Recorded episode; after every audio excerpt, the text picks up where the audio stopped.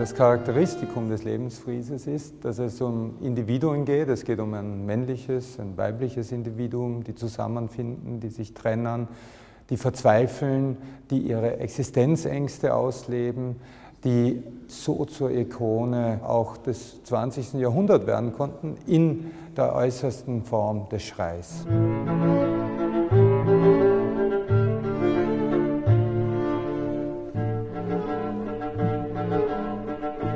Der Lebensfries ist das zentrale Projekt Edward Munks.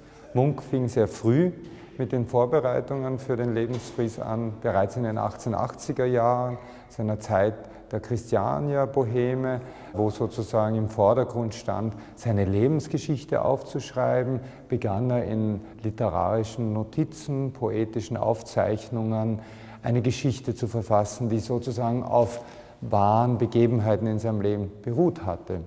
Aus dem hat sich dann natürlich mit einem, dem Einfluss des Symbolismus, mit dem Einfluss sozusagen der Konzentration der Motive eine Aneinanderreihung von Motiven entwickelt, die er dann Anfang der 90er Jahre in Berlin schon einmal unter dem Titel Aus der Serie der Liebe ausgestellt hat.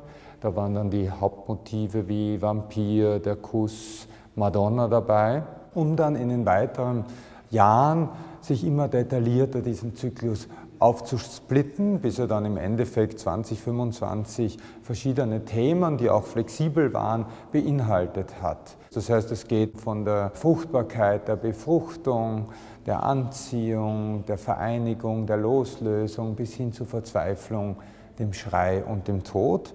Das heißt, was Munk damit macht, er hat ein flexibles Konzept geschaffen, sozusagen eine Matrix seiner Kunst mit dem Lebensfries.